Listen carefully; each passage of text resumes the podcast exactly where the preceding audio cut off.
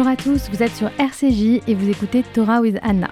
Chaque émission, vous découvrirez un thème, deux Anna et deux points de vue sur la Torah. Et cette semaine, nous allons vous parler d'art. Le monde juif euh, compte énormément d'artistes et euh, on a voulu se questionner cette semaine sur la place de l'art dans le judaïsme, dans les textes de la Torah, que euh, nous prescrivent nos textes, que nous disent-ils sur l'art parce qu'on se trouvait ça assez paradoxal finalement. Euh, on a toutes les deux regardé et beaucoup aimé la série israélienne Shtisel, dans laquelle un des personnages principaux, Akiva Shtisel, est peintre, et en quelque sorte cela fait scandale ou cela n'est pas très bien accepté dans sa communauté d'origine, qui est une communauté ultra-orthodoxe, où l'art est mal vu, alors que effectivement, Anna, comme tu viens de le dire, il y a énormément d'artistes juifs. Donc, quid? Quid de cette question?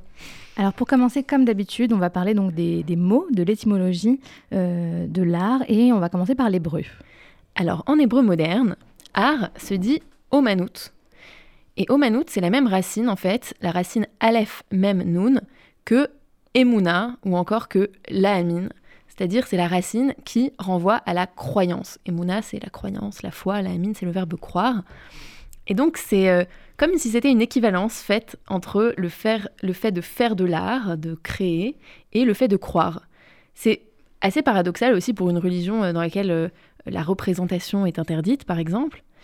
Et en même temps, peut-être que l'idée, c'est pas, c'est pas ça, c'est pas de dire que euh, l'art fait partie de la religion, mais peut-être plus que pour créer de l'art, il faut quelque chose comme une étincelle divine. on le reverra sûrement un peu plus tard dans l'émission, ou bien que le fait d'être exposé à l'art peut éveiller en nous euh, une étincelle de croyance pour le coup.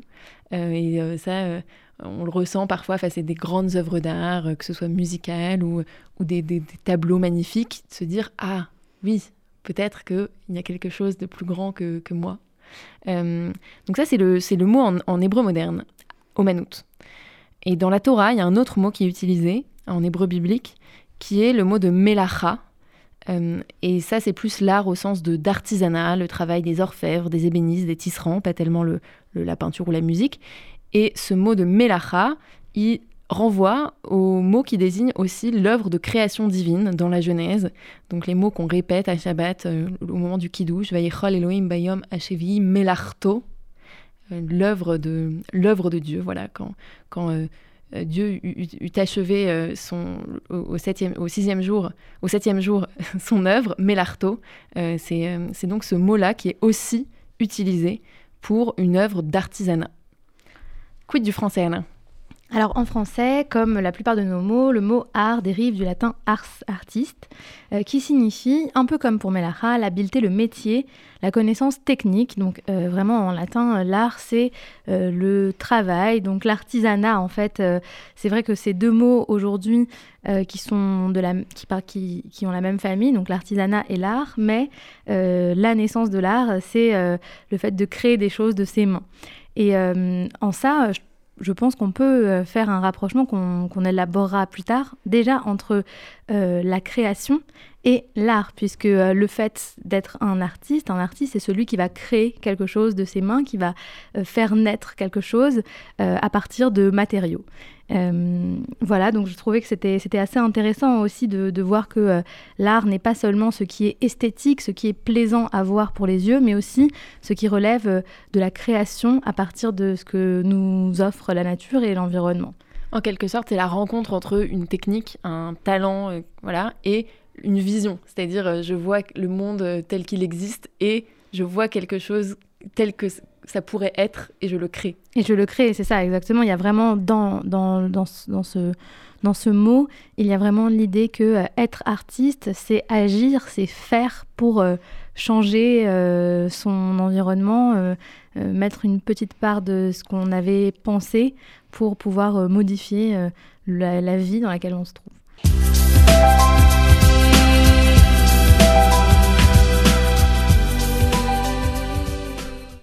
Maintenant, si on se penche un peu sur ce qu'on trouve dans la Torah euh, en termes de référence à l'art, alors si on commence par la Torah écrite, comme à notre habitude, euh, on a, alors j'ai choisi comme texte aujourd'hui de, la Torah écrite celui dans lequel il est question de l'artiste euh, avec un grand A peut-être, en tout cas si on, si on fait, si on met le, si on met Dieu à part, on y reviendra. Bref, l'artiste humain le plus grand de la Torah s'appelle Betzalel. Et il apparaît dans le chapitre 35 de l'Exode, dans la paracha Vayakel. Je cite. Moïse dit aux enfants d'Israël Voyez, l'Éternel a désigné nominativement Betzalel, fils d'Ouri, fils de Chour, de la tribu de Juda. Il l'a rempli d'un souffle divin, d'habileté, de jugement, de science, d'aptitude pour tous les arts. Il lui a appris à combiner des tissus, à mettre en œuvre l'or, l'argent et le cuivre, à tailler la pierre pour la sertir, à travailler le bois, à exécuter toute œuvre d'artiste. Il l'a aussi doué du don d'enseignement, lui et Oholiav, fils d'Ahisamak, de la tribu de Dan. Il les a doués du talent d'exécuter toute œuvre d'artisan, d'artiste, de brodeur sur azur, pourpre, écarlate et fin lin, de tisserand, enfin, de tous artisans et artistes ingénieux. Donc là, euh, on parle de ce personnage, donc de Betsalel, qui a été désigné par son nom, par l'Éternel, pour être en quelque sorte le chef d'orchestre de la construction du tabernacle du Mishkan, ce temple portatif que les Hébreux ont emporté partout avec eux dans le désert. Et euh, on voit euh, trois choses que je trouve intéressantes. D'abord ici, on a vraiment l'art comme artisanat. Il n'est pas question de peinture, de musique, voilà. C'est pas c'est pas un, peintre, un musicien euh, Betzalel. C'est plutôt un chef de chantier qui maîtrise des techniques, voilà, de transformation de la matière, comme on en a parlé. Donc le mot utilisé ici, c'est melacha, qui renvoie donc à l'œuvre de création divine. Et d'ailleurs, le tabernacle est souvent comparé par les sages à un microcosme, comme si c'était une nouvelle création du monde à, petite échelle. Ensuite, l'autre chose que je trouve intéressante, c'est qu'il y a vraiment l'idée qu'il est rempli d'un souffle divin. Alors en hébreu, le terme qui est utilisé, c'est Ruach Elohim. Et donc qu'il a quelque chose en lui d'inné, de particulier, qui le distingue, quelque chose de spécial et de divin. Euh, et en même temps, il a beau être à part, euh, il a aussi le don de l'enseignement. Donc, c'est comme si on avait l'idée que un artiste euh, doit avoir quelque chose de différent, mais qu'en même temps, pour être un artiste complet, il faut aussi qu'il soit capable d'utiliser son talent pour le transmettre aux autres. Il y a cette dimension de transmission et pour faire quelque chose de collectif, pour emporter d'autres gens avec lui. Et c'est vraiment ça l'idée euh, qu'on va voir se développer dans ce moment de la construction du Mishkan, puisque toute la communauté des Béné Israël va se réunir et chacun va contribuer inspiré comme ça par l'exemple peut-être de ce leader, euh, de cet artiste, mais tout le monde, voilà, en fonction de ses capacités, de ses moyens, va apporter quelque chose. Euh, et donc, je trouve que ce qui est intéressant ici, c'est l'idée qui se dégage que peut-être que le rôle de l'artiste dans la société, c'est d'être un inspirateur et que grâce à son talent, il va réussir à créer un sentiment de l'ordre de la communauté. Euh, et je me dis que voilà, peut-être qu'aujourd'hui, alors c'est pas forcément la première chose à laquelle on pense quand on pense aux artistes, mais effectivement, ils ont, ils ont ça et peut-être que c'est quelque chose de finalement assez central qui réussissent à nous à créer des émotions communes en fait. Exactement, et puis je trouve ça très intéressant que cette personne qui a été choisie pour mener ce travail immense, euh, ce soit quelqu'un qui soit doté de tous les talents artistiques, et on le dit, euh, donc la manière dont on, vont être, construire, vont être construites euh, toutes les, toutes les, chaque petit élément de, de, la création, chaque petit élément du tabernacle, tous ces petits éléments-là, ils ont un sens et ils doivent être bien construits.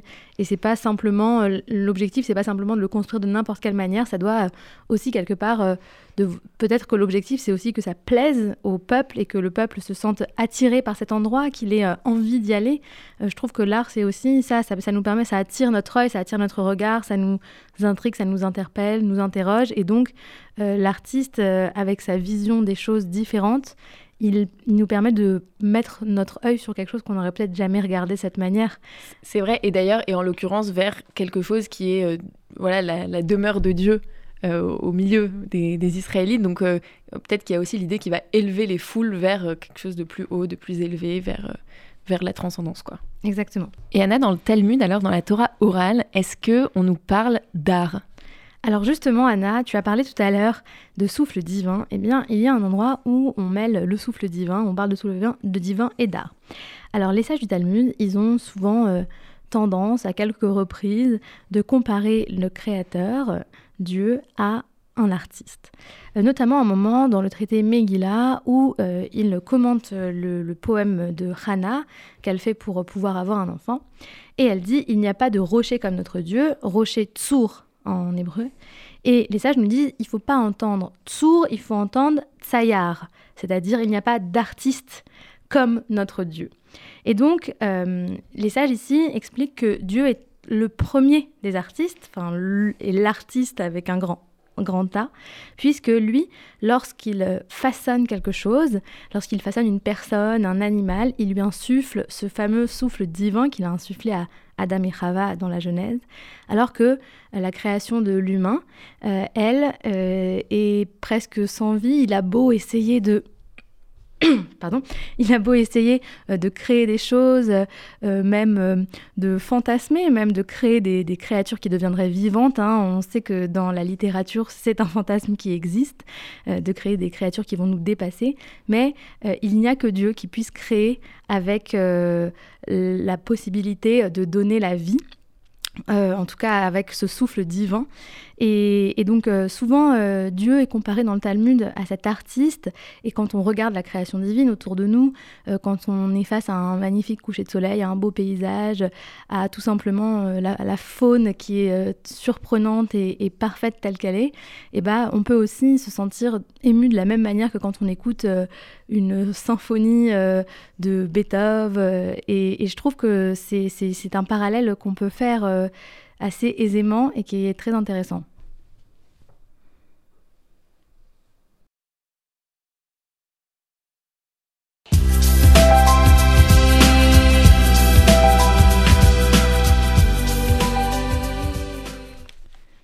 Alors si maintenant on se penche un peu vers les commentaires euh, qui ont été apportés par nos sages, donc d'abord on, va parler d'un commentaire classique et ensuite d'un penseur, plus moderne. Moi le commentaire classique que j'ai trouvé, euh, qui m'a le plus parlé, c'est un commentaire du Or qui est donc un commentateur euh, marocain du XVIIIe siècle. Et Or disait que pourquoi, alors il, se demande en fait pourquoi le texte précise que Dieu a désigné Betzalel par son nom. Pourquoi en rajouter une couche en disant par son nom, sachant que dire voilà le fait qu'il l'ait désigné, bon, ça le sous-entend en quelque sorte. Et il dit c'est pour qu'on prête attention à son nom complet. Et son nom complet, qu'est-ce que c'est? C'est Betzalel Ben Uri Ben Chour. Et il s'intéresse notamment à ce nom de Ben Chour et il dit par Ben Chour, on doit entendre Ben Chourim, c'est-à-dire une référence à la liberté. C'est des mots qu'on dit euh, à, à, Pessar chaque année. On dit voilà, l'an prochain nous serons libres. Nous étions des esclaves et maintenant nous sommes libres. Ben Chorin en araméen, Ben Chorim en hébreu. Euh, et pourquoi c'est une référence à la liberté?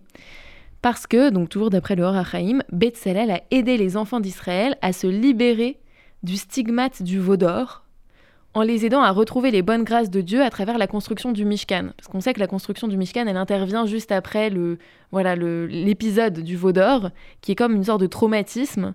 Et euh, donc il y a cette idée que l'art, ça va être comme un moyen de se libérer, et justement notamment de ces traumatismes. Moi j'ai trouvé ça assez visionnaire, euh, parce qu'aujourd'hui, on sait que l'art-thérapie, c'est quelque chose qui est assez développé, qui existe, euh, et ça va être notamment utilisé pour des personnes qui ont été traumatisées et qui, à, travers le processus de création artistique, vont pouvoir d'une part s'exprimer sur leur traumatisme sans avoir recours à euh, la verbalisation orale dont ils sont parfois pas capables, et en plus, le fait de créer, ça va favoriser la résilience parce qu'on va être dans un acte positif en quelque sorte euh, et tourné vers l'avenir puisque voilà quand on crée il y a une perspective de quelque chose de nouveau.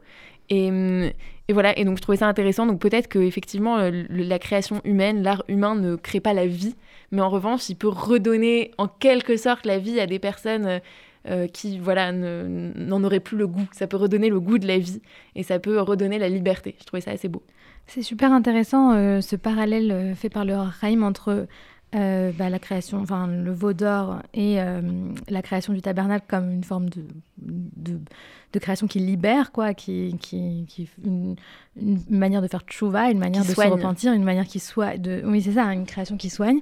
Et je trouve que ça illustre très bien les l'intentionnalité dans l'art, parce que à la fois donc il y a cette première création qui est le veau d'or où l'intention et de remplacer Moïse, de remplacer Dieu, de remplacer euh, ce Dieu qui les a libérés par un objet. Et donc ici, c'est complètement euh, euh, réprimé par le texte, par les sages, et donc c'est complètement interdit, et c'est là où la représentation est problématique. Puis la création du tabernacle, qu'on peut aussi considérer comme une sorte d'œuvre d'art, vu tous les matériaux qui y sont utilisés, les matériaux précieux, tout le soin qui est apporté à sa construction.